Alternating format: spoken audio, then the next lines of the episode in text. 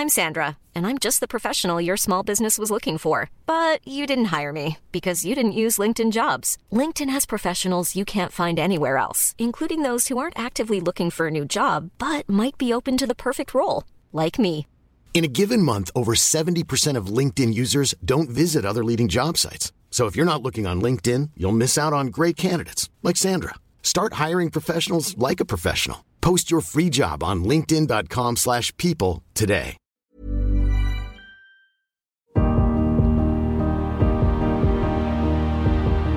Bonjour, je suis Agathe Le Caron.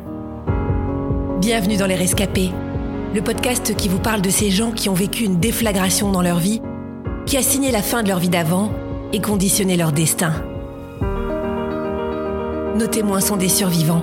Ils auraient pu sombrer, mais la fracture qu'ils ont vécue a parfois donné du sens à leur vie ou révélé une partie d'eux-mêmes qui serait certainement restée endormie. Aussi difficile que fut l'épreuve, ils sont parvenus à voir la vie d'un œil neuf. Parce qu'on n'a qu'une seule vie, celle qu'on vit. Parce qu'on ne peut rien contre les épreuves. Comment gérer l'après? Comment vivre cette renaissance pour qu'elle ne soit pas une petite mort? N'oubliez pas, la vie a toujours plus d'imagination que nous. Je m'appelle Pierre, j'avais 25 ans, je vivais une vie complètement insouciante d'amour et d'eau fraîche, et depuis le 13 novembre 2015, je suis rescapé.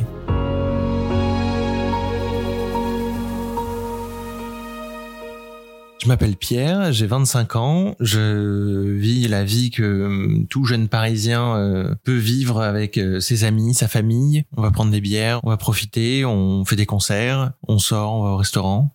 À ce moment-là, moi, je suis commercial dans une société qui vend du fromage, donc je parcours les routes de Normandie pour aller vendre des reblochons. Donc c'est pas forcément très facile. Je fais pas mal de routes, mais la vie est simple et j'en profite à fond. J'habite à Paris, j'ai pas mal de copains. Ça fait deux ans euh, qu'on est sorti d'école euh, quand je suis dans ce job. On se voit régulièrement, on, se rappelle les bons souvenirs et la vie bat son plein. À ce moment-là, je suis pas sûr de me poser beaucoup de questions sur mon avenir. Je pense que c'est un peu la jeunesse insouciante encore à cette époque-là. Et en fait, il y a plus une vision à très court terme, à quelques mois, euh, où est-ce qu'on part en vacances, où est-ce qu'on va passer le week-end avec les copains? Et voilà, je me pose pas trop de questions. À cette époque-là, je suis célibataire et en fait, je suis invité à un mariage d'un copain d'école. Et en fait, on se voit pas souvent, mais euh, on était euh, assez proches dans les nos années d'études. Et du coup, on se retrouve avec quelques copains à être invités là-bas. Donc ça se passe à côté de Mâcon. Et en fait, quand on arrive sur place, il fait très chaud, euh, mais on s'amuse bien. Et au dîner, en fait, je me retrouve assis à une table du coup de copains d'école. Et à côté de moi, il y a Myriam. Et ça, c'est la première fois que je rencontre Myriam, donc je lui demande euh, un peu d'où elle vient, etc. Et en fait, euh, je me rends compte qu'elle a fait la même école que moi, sans qu'on se soit jamais rencontrés, donc pendant ces cinq ans d'études. Et donc là, c'est euh, deux ans plus tard, première rencontre. Et en fait, c'est un peu le, je sais pas si c'est un coup de foudre, mais en tout cas, ça match très bien. Et on apprendra plus tard qu'ils nous avaient assis l'un à côté de l'autre, pas forcément par hasard. Ça, c'est le 13 juin 2015. Et en fait, à ce moment-là, euh, bah, c'est toujours un peu ce truc de qui envoie le premier message euh, juste après pour euh, pas faire celui qui a vraiment envie. Et en fait, que derrière, c'était juste sympa en soir. Et puis voilà. Et, et, en fait, je lui envoie un message, je crois, le lendemain. Et on se revoit le 17 juin. Et en fait, le 17 juin, on se met ensemble. Donc c'est assez rapide, quatre jours après. Et c'est une très belle histoire qui commence, ouais. La vie avec Myriam se passe plutôt très bien. On fait tout match euh, assez facilement. Je rencontre ses, euh, ses copains, elle rencontre les miens. Et donc tout ça se fait pendant l'été 2015 euh, tranquillement. On se demande un peu si on a un peu envie de partir en vacances ensemble. Elle, elle partait en Indonésie avec une copine pendant l'été. Et en fait, en nous, en octobre, on décide de partir quatre jours à Venise. Donc le petit cliché dès le départ, comme ça, ça s'est fait. Mais voilà, et on passe quatre jours géniaux là-bas. Et oui, on se pose pas trop de questions, mais on sait que ça marche bien ensemble.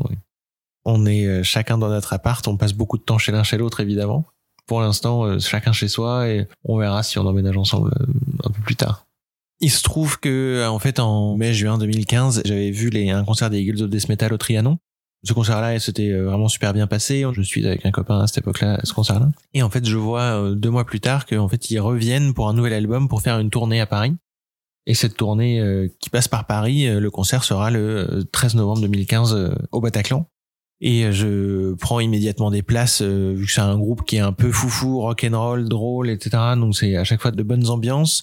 Je propose à, à Saoud et à François, donc deux copains et Saoud étant mon coloc, d'y aller. Je propose aussi à Myriam du coup et Myriam me dit non après avoir écouté quelques chansons non je je te laisse y aller avec eux et on se retrouvera après.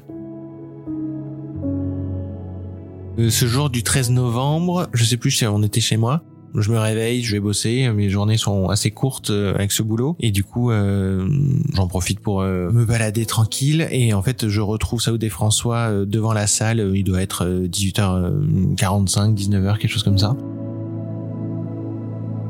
Je me souviens de l'entrée dans la salle. En fait, avant de rentrer dans la salle, dans le Bataclan, en fait, à l'extérieur, il y avait le bus de l'équipe des chanteurs et du coup, à ce moment-là, euh, il sort et euh, etc. Je vais le voir et je lui dis merci et tout ça. On, se fait un hug à l'américaine. Donc c'était marrant. Et puis après, on décide de rentrer et d'aller se prendre une bière à l'intérieur de la salle. Ça met un peu de temps à démarrer. La première partie passe et ensuite il y a un long moment d'attente avant que le concert ne commence vraiment. Après, on, je sais qu'on se marrait bien. Euh, le concert battait son plein et euh, et puis ils sont rentrés. Et ensuite, euh, c'est là où moi j'ai une perte un petit peu de notion de temps, etc. Mais je sais qu'à un moment, j'entends comme des ballons qui éclatent.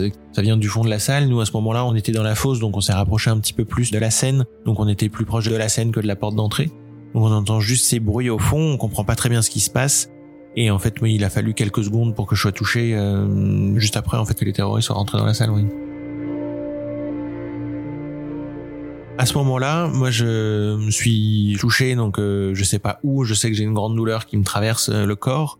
Et en fait, ce, à ce moment-là, je me rends compte que je tombe par terre. Mais après, il y a un petit moment de flou où je sais absolument pas ce qui s'est passé.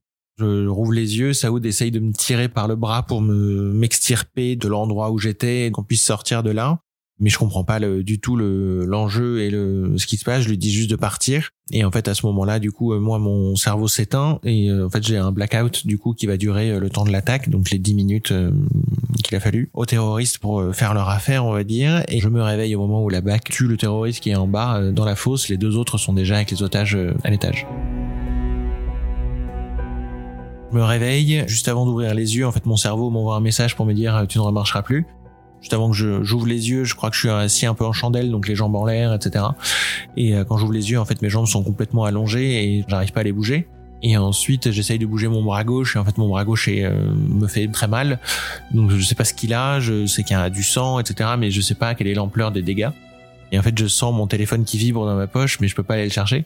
Et euh, j'essaye de peu bouger et en fait, je me rends compte en tournant la tête un petit peu pour voir ce qui se passe que François est à côté de moi il est euh, allongé sur le ventre, il me regarde pas et en fait lui du coup il ne bouge pas du tout, il me gratouille le cou pour me dire euh, je suis là, euh, t'inquiète pas. Mais il sait pas non plus la douleur que j'ai ou ce qui m'est arrivé quand je me réveille.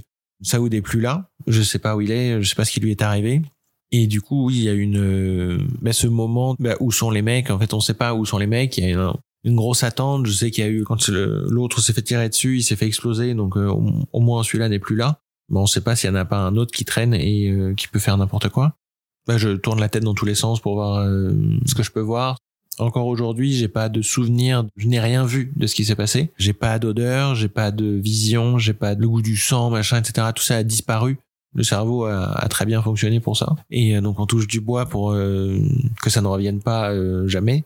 Mais bon, ça on verra plus tard. Mais pour l'instant, il y a rien qui n'est remonté sur ce sujet-là.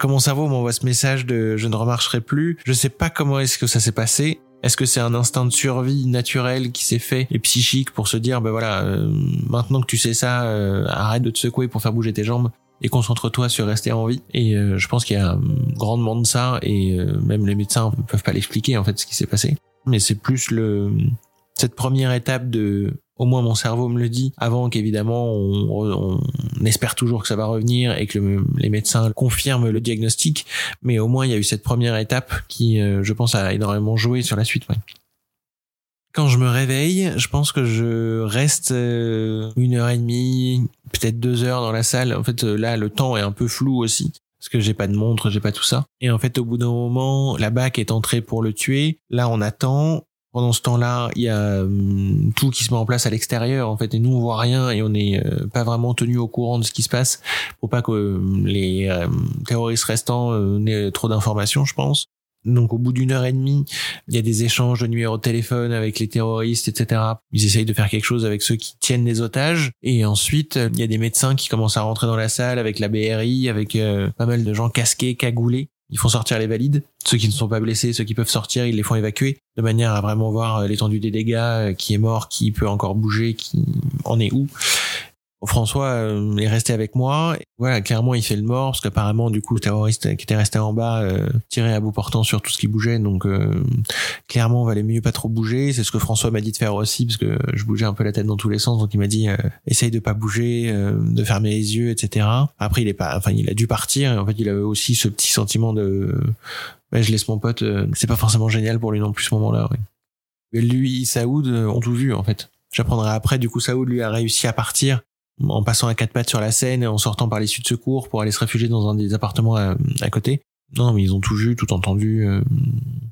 Je suis content de pas être tout seul. Clairement, à ce moment-là, le fait de savoir qu'il est là euh, rassure quand même. Euh, on peut parler un tout petit peu. Il y a ce côté-là, et même si on se dit pas grand-chose.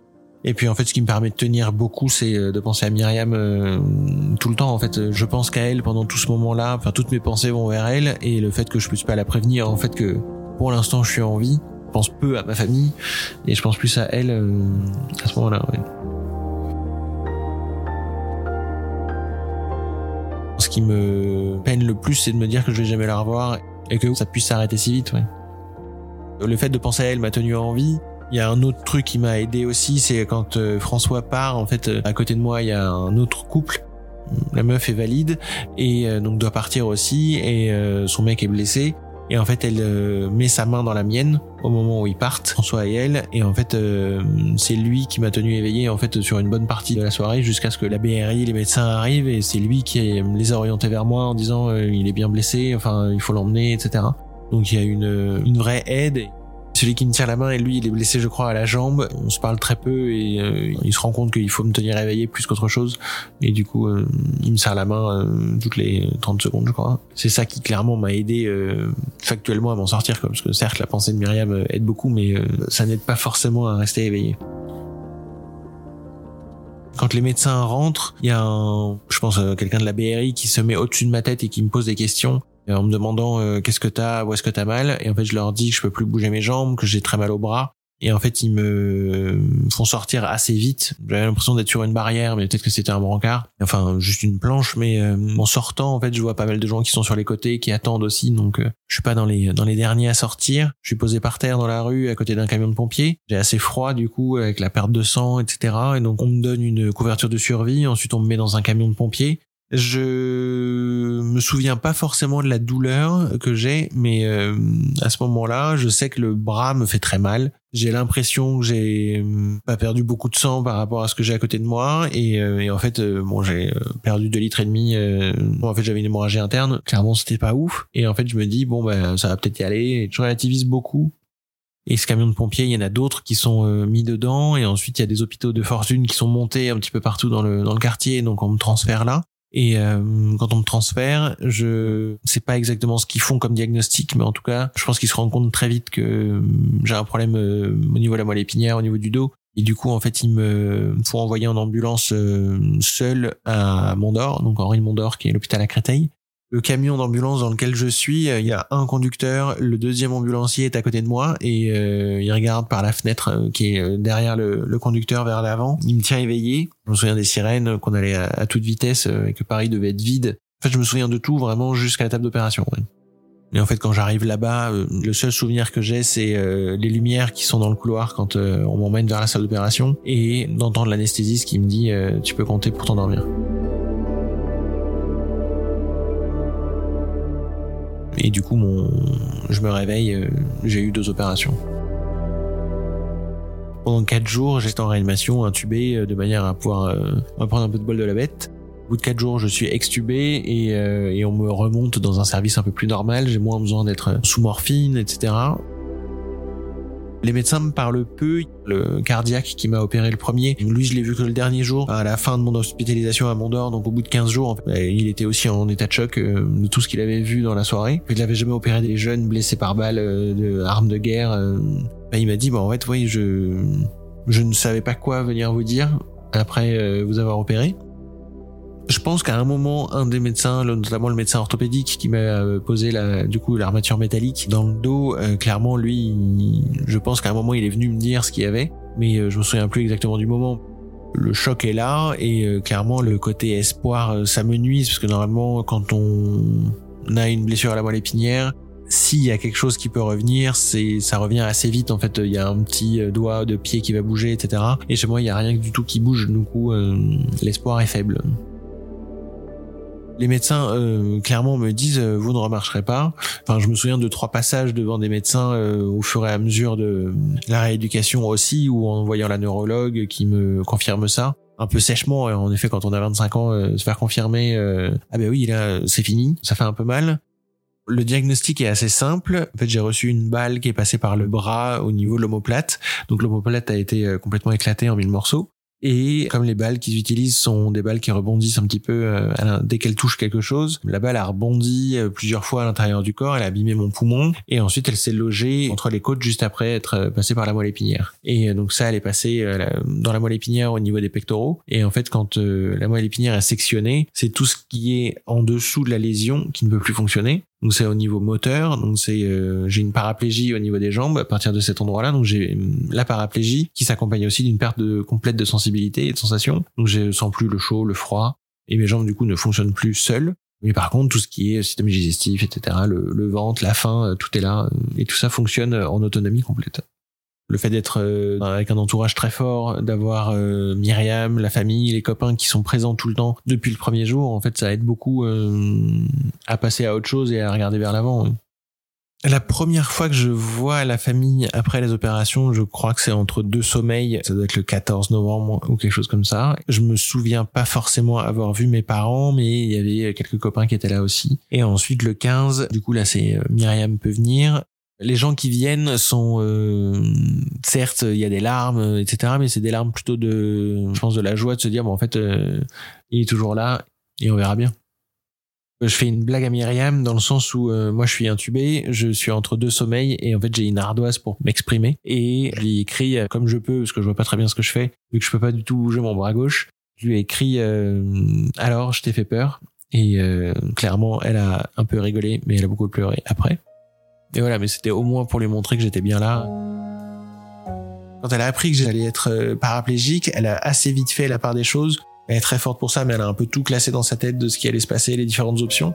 Et en fait, c'est le fait que côté psychologique de mon côté ça aille bien, fait que ça a hum, grandement facilité sa prise de décision en disant euh, je suis pas là pour ses jambes et voilà. Et ça s'est fait euh, directement à Mondor. Je suis arrivé du coup aux Invalides le 30 novembre 2015 et je suis resté jusqu'en juillet 2016. Dans ce centre de rééducation, d'abord il faut réparer l'omoplate. L'omoplate a été abîmée et pendant cette réparation, du coup, 45 jours sans bouger, je peux pas sortir de ma chambre. Il y a la famille qui passe, il y a les copains, etc. J'ai tendance à minimiser beaucoup euh, le choc, etc.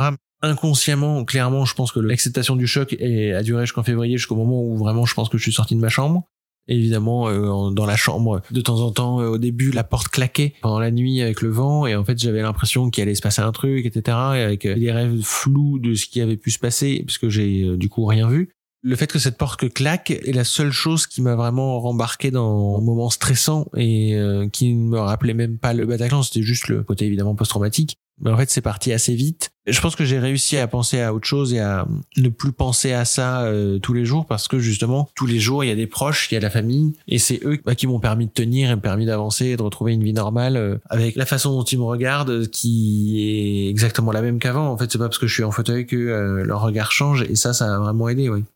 Il y a toujours ces histoires d'une personne qui passe en fauteuil et elle perd des copains, etc. Moi, j'en ai perdu aucun. Ils ont tous été là et en effet, le, le fauteuil était vraiment une annexe Avec Myriam, ça se passe plutôt bien. Elle a réussi à négocier avec son job de pouvoir quitter euh, à 16 heures tous les jours. Comme ça, elle a vraiment le temps de pouvoir être là. Et ensuite, euh, quand j'arrive aux Invalides, en fait, on est euh, tous dans des chambres individuelles. Myriam, elle peut être là tous les jours jusqu'à 23 heures. Et en plus, ils avaient des lits de camp qui nous prêtaient pour qu'elle puisse dormir là.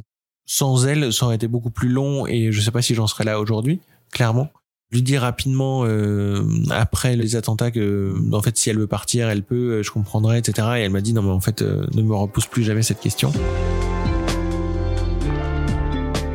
C'est un vrai soulagement et ça permet à nouveau de se dire bah voilà on peut se projeter tous les deux et avancer comme ça quoi. Clairement ça met une base sur un, un avenir ensemble donc ça c'est déjà très fort. Et puis après en fait le, fait de pouvoir être tout le temps ensemble fait que bah, en fait on apprend encore plus à se connaître, on se rend compte qu'on a beaucoup de choses en commun. On a vraiment envie de les partager pour euh, pour l'après. Donc c'est ça qui nous permet de tenir euh, tous les deux parce que c'est pas facile non plus pour Myriam. Dans un centre de rééducation, quand on a une paraplégie, en fait, on réapprend bah, déjà à s'habiller, à faire sa toilette, comment ça se passe, on commence à tester quelques fauteuils roulants, voir ce qu'on a besoin en termes de taille. Ensuite, en kiné, ça va être euh, pas mal euh, d'apprentissage sur des tables un peu matelassées et d'apprendre justement à se déplacer avec euh, ses jambes inertes. Donc c'est commencer à renforcer ses bras, ne pas oublier de déplacer ses jambes à chaque fois, sinon on perd l'appui. Quand on pose les pieds par terre devant soi, c'est plus pratique. Et après, c'est on apprend à faire du deux roues, donc pouvoir passer des trottoirs. On réapprend à conduire. On apprend à faire la cuisine on réapprend à vivre et à pouvoir avoir une vie quotidienne à peu près normale quand on sort du centre. L'impulsion qui fait qu'on va pouvoir euh, tourner la page et, repartir de l'avant, c'est qu'en juin 2016, on réussit à avoir un appartement grâce à la mairie de Paris, parce que nos appartements respectifs avec Myriam euh, ne sont pas euh, accessibles. En fait, la mairie de Paris nous a aidé à obtenir des logements sociaux pour la plupart des rescapés qui en avaient besoin. Le logement qu'on a eu était un logement donc euh, unité spécialisée adaptée donc avec une salle de bain avec euh, douche à l'italienne, des barres d'appui pour euh, pouvoir faciliter les transferts, des lavabos plus hauts.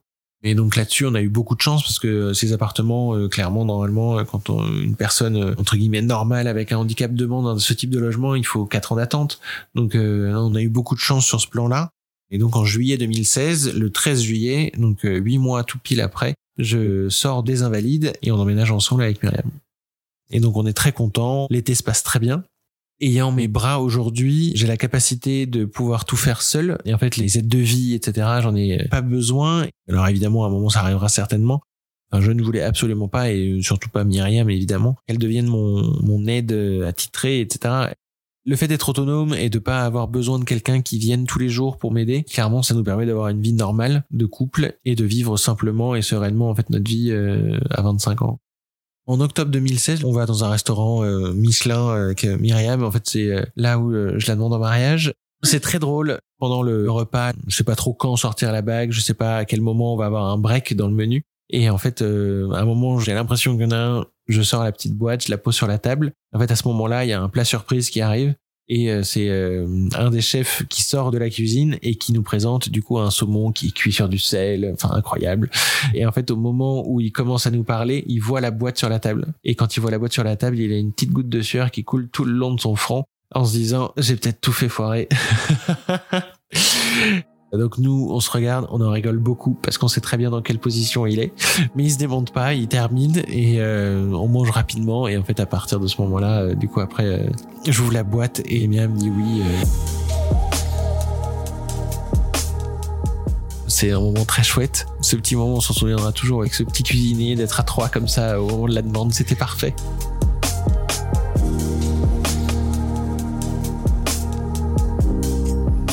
Le fait de faire une demande en mariage, d'organiser son mariage comme tout le monde, euh, en se disant juste, euh, il faut peut-être juste qu'il n'y ait pas trop de gravier dans la cour de là où on se marie, mais sinon voilà, le fauteuil est une option et on a réussi au fur et à mesure à le prendre comme ça.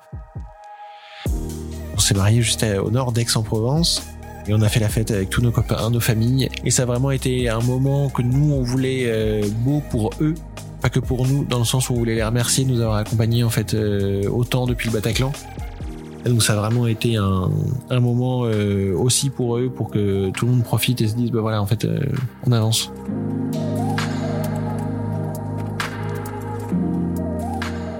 En fait, au fur et à mesure qu'on avance, on a une reconstruction qui est quand même assez rapide parce qu'on a été bien entouré, parce qu'on a été bien accompagné par les bonnes personnes assez rapidement. Et on a fait des rencontres qui nous ont aidés à grandir euh, plus vite dans le domaine du handicap pour euh, tout ce qui est le matériel médical, comment, qu'est-ce qu'on emmène en voyage, etc.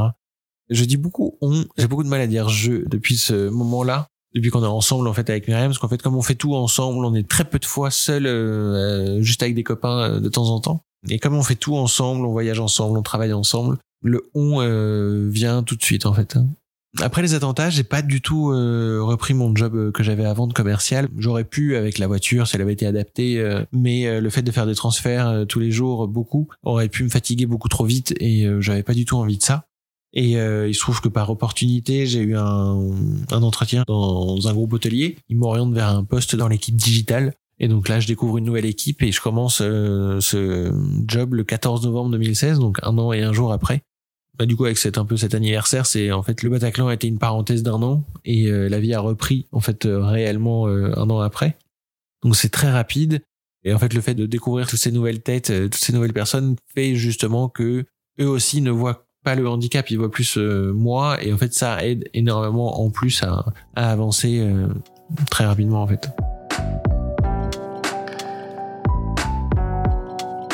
Hum, ce qui se passe dans notre vie, à l'été 2017, on se dit avec Myriam, on va quand même repartir en voyage, ce serait pas mal de repartir un peu à l'aventure, et parce qu'on aimait vraiment ça tous les deux. Donc on part au Canada euh, et on passe trois semaines assez fatigantes dans ce pays, parce qu'en fait le handicap en voyage, on y connaît très peu de choses. C'est euh, très mal euh, référencé dans les guides, il y a aucune information, on trouve peu d'informations sur Internet non plus.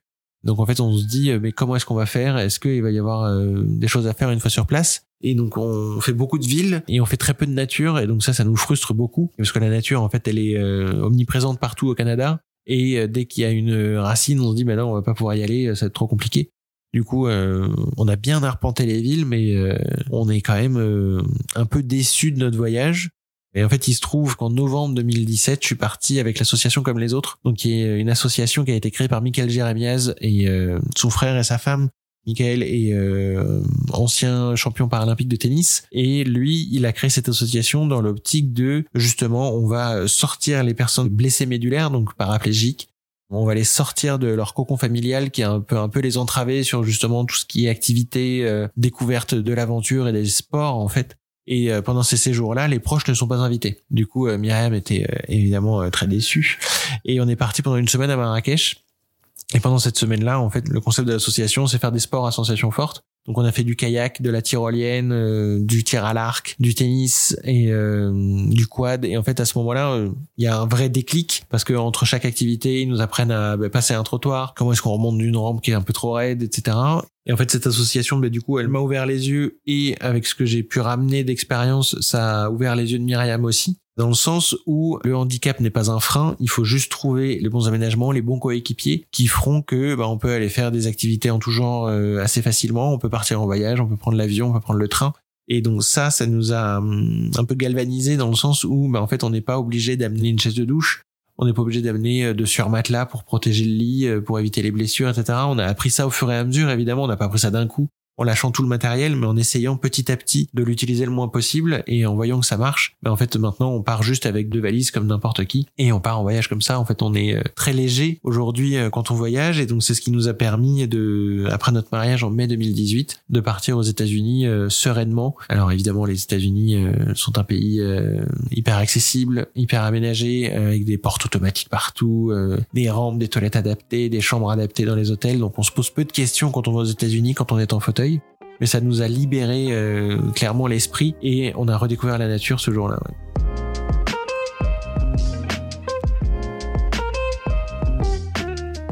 Quand on quitte euh, San Francisco avec Myriam, on se dit que voyager c'est quand même très chouette. Donc en effet, on a commencé à réfléchir à un projet de voyage. Comment est-ce que ça pourrait être un projet un petit peu euh, qui apporte de l'information quand on est en fauteuil et qu'on veut voyager? On décide de créer Wild World, donc euh, le monde sur des roues, qui est une association d'abord et qui deviendra une entreprise en 2021. L'objectif est de montrer à tous que euh, le, le, voyage est possible quand on est en fauteuil et quand on a le bon équipement, les bons coéquipiers et la bonne information. Et c'est pour ça qu'on crée un tour du monde, parce que l'idée du tour du monde, c'est d'avoir euh, rapidement beaucoup de pays pour justement les mettre sur le blog et pouvoir renseigner toute l'accessibilité, parce que aujourd'hui sur notre blog, on écrit des articles de voyage et sur ces articles de voyage, un valide peut les lire, mais un handicapé aussi, parce qu'on met toutes les informations d'accessibilité. Et euh, à partir de ça, la personne peut se dire, bah voilà, moi je peux le faire, moi je peux pas le faire. J'ai une base pour me dire, bah voilà, ça c'est pour moi ou pas pour moi. Cette association, du coup, elle nous a permis de créer ce tour du monde. Et en fait, ce projet-là, il mûrit pendant l'été 2018 dans nos têtes. Comment est-ce qu'on a décidé de le fabriquer? Quel pays on a pris, etc. En fait, c'est tous les pays qu'on avait mis sur une liste quand on s'est rencontrés, qu'on voulait aller faire en vacances ensemble qui euh, évidemment n'étaient pas les plus accessibles. Donc, euh, quand je suis passé en fauteuil en 2016, on se disait, bon, en fait, on va aller tous les barrer, parce qu'en fait, il n'y en a pas un seul qui va être accessible. Et quand on a créé le tour du monde, on s'est dit, bon, on va tous les reprendre et on va aller dans tous ces pays-là. Donc, on avait 15 euh, pays sur 14 mois, avec Pérou, Bolivie, des pays qui font rêver tout le monde et qui sont de prime abord quand même très inaccessibles. On va chercher des partenaires qui vont pouvoir nous aider à financer le, le voyage évidemment. Et en fait, à chaque fois, en contrepartie, on veut qu'il y ait une euh, qu'on laisse quelque chose, une trace. Et donc, euh, le groupe hôtelier dans lequel je travaille est notre premier partenaire. Et en fait, c'est euh, pour eux, à chaque fois qu'on va passer dans un de leurs hôtels, on va faire un diagnostic d'accessibilité qui va permettre à l'hôtel et au groupe de savoir où ils en sont sur l'accessibilité dans cet hôtel notamment avec une note assez objective de manière à savoir si tous les services sont adaptés, s'ils sont accessibles euh, et qu'est-ce qui peut être amélioré euh, facilement pour pas trop cher pour que n'importe qui puisse en profiter. Donc voilà, on fait ça avec chacun de nos partenaires et l'idée est de partir le 2 septembre 2019.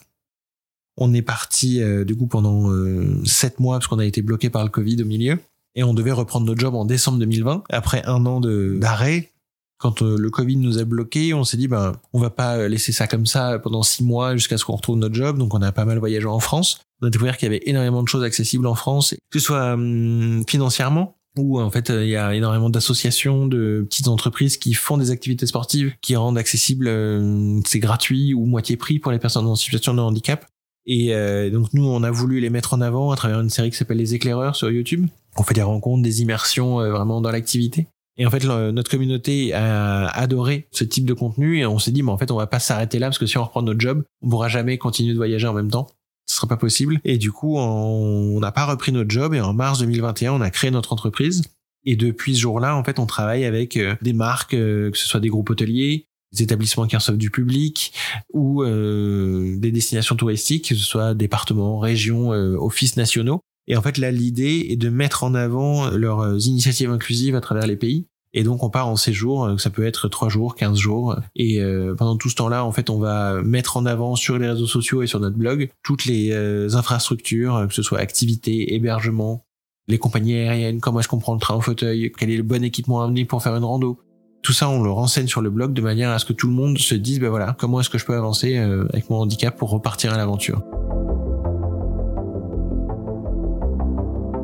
Qui nous galvanise encore plus et qui nous pousse à continuer ce qu'on fait, c'est quand on reçoit justement des messages de membres de la communauté qui nous disent euh, ah mais tiens vous êtes parti en Allemagne euh, ça avait l'air super j'ai déjà pris mes billets ou euh, mon père est en fauteuil depuis 25 ans on n'est pas retourné skier et en fait vu ce que vous avez fait vous en ski dans les Alpes j'ai booké ça et on va y aller ensemble. Donc c'est ça qui nous permet de nous dire en fait ce qu'on fait a du sens a besoin d'être fait et, et c'est pour ça qu'on continue et que ça fonctionne aussi bien aujourd'hui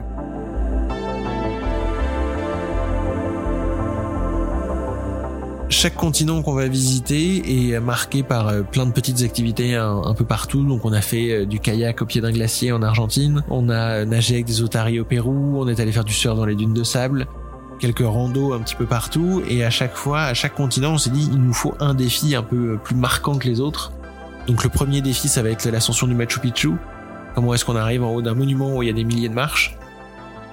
C'était moins un défi que ce qu'on pensait parce qu'on a pris un bus jusqu'en haut et après euh, j'étais dans une joëlette, donc c'est une sorte de chaise à porteur sur roue pour avancer à l'intérieur des ruines, parce que les fauteuils sont interdits pour éviter euh, d'abîmer les vestiges. Donc euh, ça, c'était le premier défi. Le deuxième défi, c'était de traverser la Nouvelle-Zélande en tandem, en autonomie. On a un peu revu nos plans euh, sur l'autonomie, mais en tout cas, on était en tandem. On a fait des entraînements sur l'île du Nord et en fait, sur l'île du Sud, l'idée était de vraiment faire 1000 km sur toute l'île pour atteindre Bluff, donc le port le plus au sud du pays. Et notre tandem est adapté. En fait, Myriam est à l'arrière, donc avec les pédales, le guidon, les vitesses, les freins.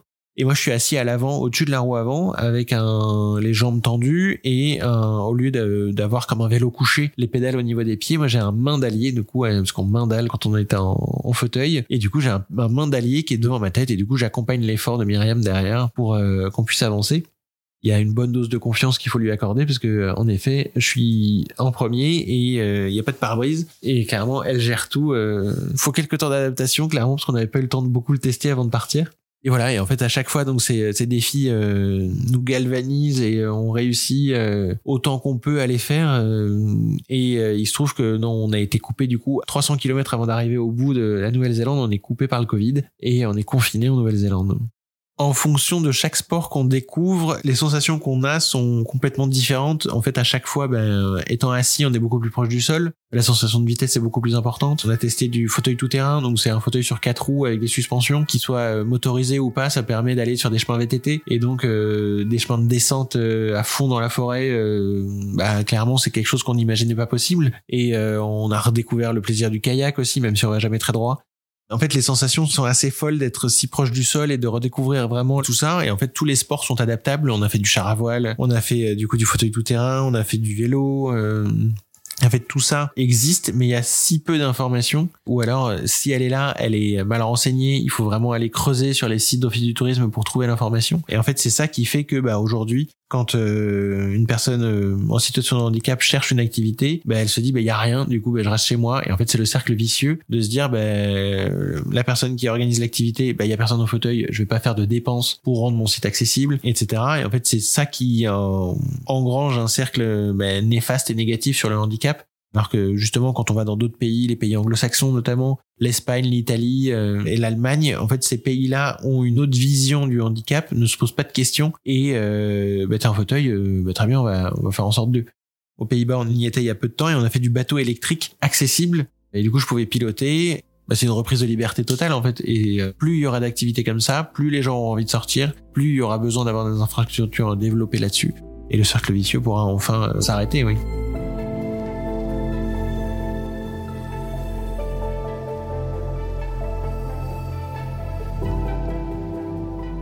Clairement des aventures comme ça, c'est euh, quelque chose que même un valide, je pense, n'imagine même pas de sa vie normale, on va dire. Et non, et aujourd'hui, tous les voyages qu'on fait et qu'on a fait, je pensais pas que c'était possible euh, quand j'étais dans ma chambre en train de me dire euh, il faut que j'attende que mon omoplate se répare en fait, je pensais même pas au lendemain. En fait, je pensais juste au jour le jour et je me projetais pas du tout dans une vie en fauteuil à cette époque-là. Donc c'est euh, un vrai pied de nez à cet accident et, euh, et à ce malheur qu'on a réussi à retourner et à créer une vie nouvelle. Sans cet accident, clairement, on n'en serait pas là aujourd'hui, on n'aurait pas euh, créé notre association, créé notre entreprise, on n'aurait pas euh, fait autant de voyages, de rencontres, et euh, clairement, c'est, elle est pas mieux que celle que j'aurais pu avoir valide, parce qu'on sait pas qu'est-ce qu'elle aurait donné cette vie de valide, mais elle est au moins tout aussi bien. Finalement, le fauteuil et cet accident nous ont clairement soudés. Tout ça a créé une équipe et une équipe à deux et qui est indémontable. On a vécu euh, deux aventures. Du coup, on se dit toujours un peu aventurier parce qu'on découvre plein de choses. Mais on a vécu euh, une première aventure qu'on a subie, donc cet attentat, et il y a une deuxième qu'on a choisie, qui est de vivre de voyage et dans le dans le monde du handicap de cette manière-là, en fait. Et sans cette première aventure subie, la deuxième n'aurait pas pu voir le jour. Mais clairement, on s'est pas laissé abattre et clairement tout ce qu'on pouvait prendre, on l'a pris.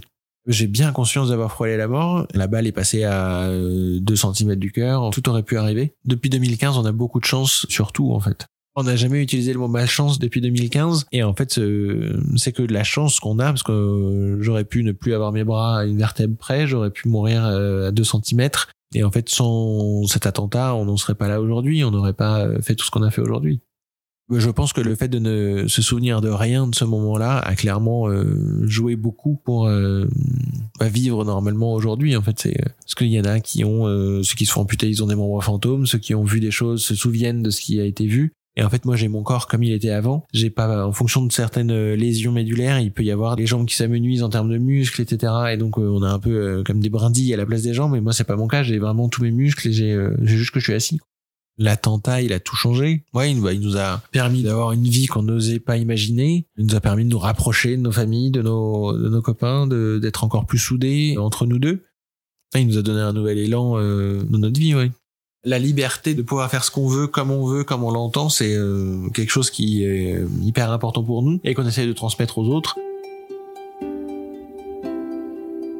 Et on l'a encore revécu euh, l'été dernier, parce que pendant le tour du monde, du coup, on avait un défi en Afrique qui était prévu, qui était l'ascension du Kilimanjaro. Et en fait, cette ascension, du coup, à cause du Covid, on l'a décalé de deux ans, et en se disant, bah, c'est quand même un peu mieux d'avoir une préparation physique après les confinements et les coquilles. Et en fait, on prépare euh, cette ascension euh, pendant six mois de février à, fin juin avec 60 euh, séances de CrossFit jusqu'à quatre fois par semaine pour se remettre en forme et en se disant ben voilà on va pouvoir faire cette ascension à trois donc avec Nicolas notre associé et photographe et euh, en arrivant sur place, euh, on a tout, on a le matériel, on a tout ce qu'il faut. Et euh, la veille de l'ascension, on va faire un test avec le guide et euh, deux assistants guides. Et en fait, ils sont pas habitués à pousser le fauteuil et ils savent pas très bien comment faire. Et en fait, en forçant un peu trop, ben, on casse une roue avant du fauteuil. Moi, je crève sur les deux roues arrière. Voilà, donc on part très mal pour le lendemain quand même. Et, et en fait, il y a toujours des solutions dans ces pays-là. Donc le fauteuil est réparé dans la nuit.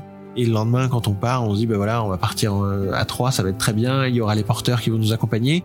Et euh, en fait, au bout de deux heures, on arrive dans la forêt. Et ben, dans la forêt, en fait, il y a des. Il nous avait dit des escaliers. Et clairement, des escaliers, c'est pas comme des escaliers européens avec euh, des marches. C'est des escaliers un peu type Inca, donc avec des cailloux dans n'importe quel sens, des racines, des rondins, des marches dans la forêt de 70 cm de haut, voire un mètre. Et clairement, à bout de deux heures, en fait, les, les porteurs ont pris le relais. Et, euh, et c'est eux qui m'ont... Euh, moi, je poussais en même temps sur le fauteuil, mais eux portaient, euh, portaient beaucoup le fauteuil, tiraient par-dessus les rondins, par-dessus les cailloux, etc. Donc des étapes qui devaient durer 6 heures duraient plutôt entre 8 et 10. Ça a clairement été euh, l'aventure d'une vie et euh, on s'est arrêté euh, dans un pierrier qui est juste avant le premier sommet du, du Kilimanjaro parce que le Kilimanjaro du coup culmine à 5895 mètres d'altitude et nous on s'arrête à 5566 mètres donc un petit peu en dessous.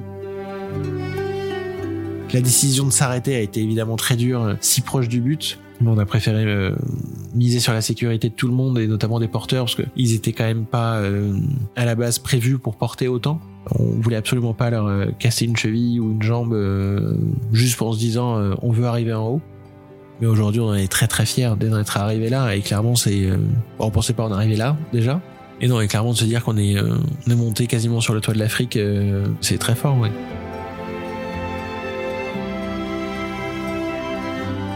Dans les prochains projets, ben il y en a un qui est en cours au moment de cette diffusion. On est en train de longer le canal des deux mers entre Bordeaux et Toulouse euh, à vélo. C'est un projet euh, avec euh, l'Office du tourisme de France du coup pour mettre en avant que le vélo est accessible aussi le long du canal des deux mers. Et ensuite en septembre prochain, on a un gros projet qui est de partir au Canada, cette fois-ci en allant dans la nature on retourne la situation euh, en travaillant du coup avec euh, différents offices du tourisme pour justement euh, montrer que le Canada est accessible en pleine nature et pas uniquement les villes. Et on y va à la période des couleurs d'automne, donc ça va être très sympa. Et ensuite, on, part en reconnaissance avec l'équipe du Half Marathon des Sables, donc il y a une course dans le désert au Maroc. On, on part avec eux pendant une semaine mi-octobre pour voir un petit peu est-ce que le Marathon des Sables marocain est faisable en fauteuil roulant ou pas. Donc on part en reconnaissance euh, pendant une semaine euh, tester tout ça. Pousser le fauteuil dans le sable, c'est quelque chose qui est absolument horrible à faire. Comme euh, pédaler dans du sable, c'est un enfer, on, on, galère un peu. Voilà, en fait, on a développé plein de systèmes. donc là, on aura un fauteuil un peu différent de celui que j'ai aujourd'hui, qui a trois grosses roues, etc.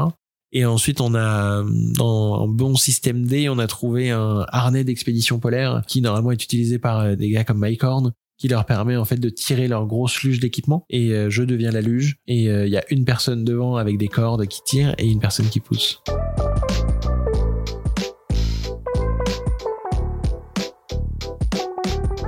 ne pas aller au procès, ça coulait de sens pour nous, parce qu'en 2021, nous, on a beaucoup travaillé sur euh, avec notre entreprise, etc. Et en fait, on avait complètement la tête ailleurs et on n'avait pas du tout envie de se replonger là-dedans. Et euh, on avait notre avocat qui nous a représenté, parce que c'était quand même important d'être représenté là-dedans en partie civile. Le procès devait avoir lieu, mais pour nous, son issue ne changeait rien à ce qui s'est passé et à ce qu'on a fait de notre vie aujourd'hui. dans notre vie tous les deux, dans les projets, euh, bah, évidemment, on parle enfant entre nous, etc. Et, euh, mais pour l'instant, on se laisse quand même un petit peu de temps avec euh, tous ces projets qui nous trottent dans la tête. Où justement, on sait pas encore comment l'ajout d'un petit babe pourra se faire, mais il se fera. Et, on arrivera, on continuera de voyager comme ça, mais, mais c'est vrai que ce sera une autre situation, d'autres questions qui arriveront en temps et en heure.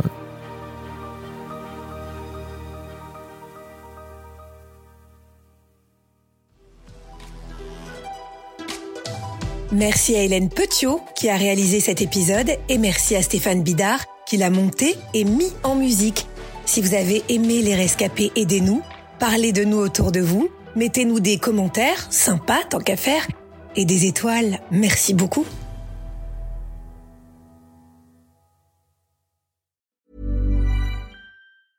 Selling a little or a lot?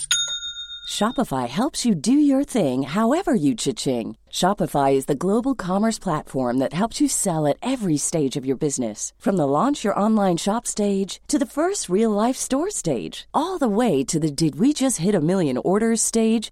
Shopify is there to help you grow. Shopify helps you turn browsers into buyers with the internet's best converting checkout. 36% better on average compared to other leading commerce platforms because businesses that grow grow with Shopify. Get a $1 per month trial period at Shopify.com slash work. shopify.com/work.